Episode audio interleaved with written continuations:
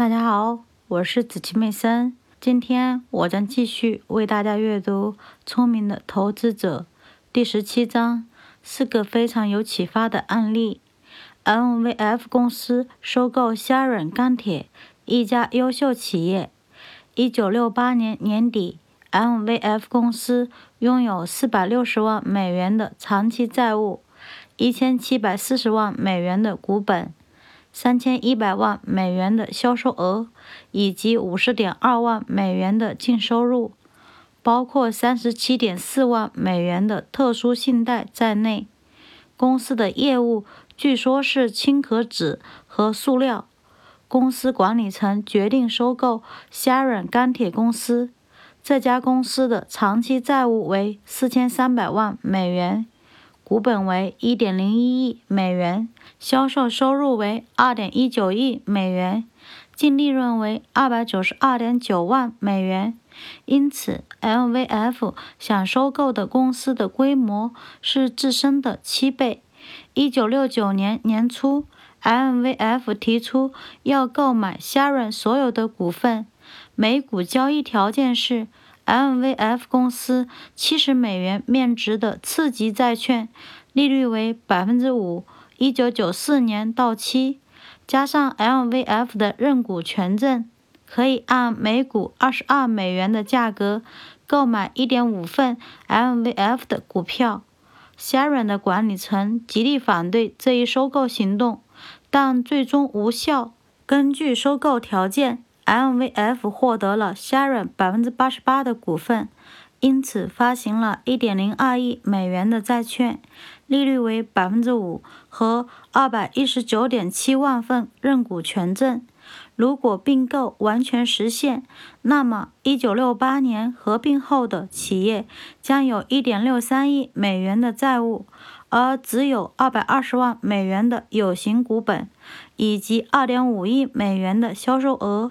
净利润的问题有一点复杂，但是公司随后称，MVF 每股净亏损五十美分，包括特殊信贷在内，而扣除此种信贷后的每股净利润为三美分。第一项评论，在一九六九年发生的所有并购案中，这起并购无疑是财务上最不相称的。并购公司承担了巨额的新债务，将1968年的盈利计算成为亏损，以获得好处。这种做法给公司财务状况造成的损害，可以从下列事实中反映出来：新发行的利率为百分之五的债券，在发行这一年的售价未能超过四十二美分每一美元这一水平。这表明人们对债券的安全性及公司的未来持严重怀疑态度。然而，公司管理层实际上是为了利用债券的价格来为公司节省将要支付的大约一百万美元的年所得税。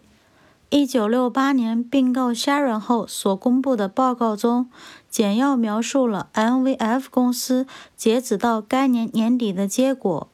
报告中有两个非常特殊的项目：一，有一项五千八百六十万美元的递延债务费用资产，这一数额比整个股东权益的四千零二十万美元还要多；二，然而有一项两千零七十万美元的超出 Sharon 投资成本的权益没有包含在股东权益中。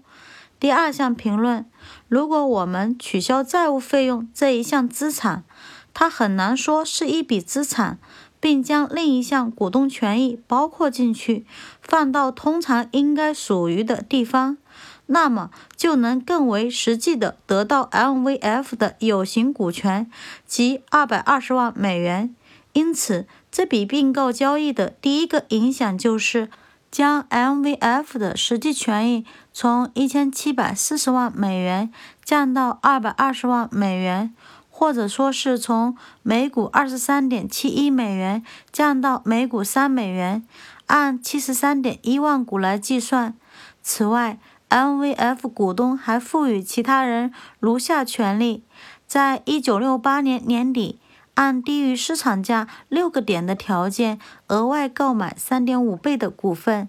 这样权证的初始市场价值为每份十二美元，即这笔收购总共涉及大约三千万美元。实际上，权证的市场价值已经大大超过了 MVF 现有股份的市场价值总额，再一次证明这笔交易具有本末倒置的特点。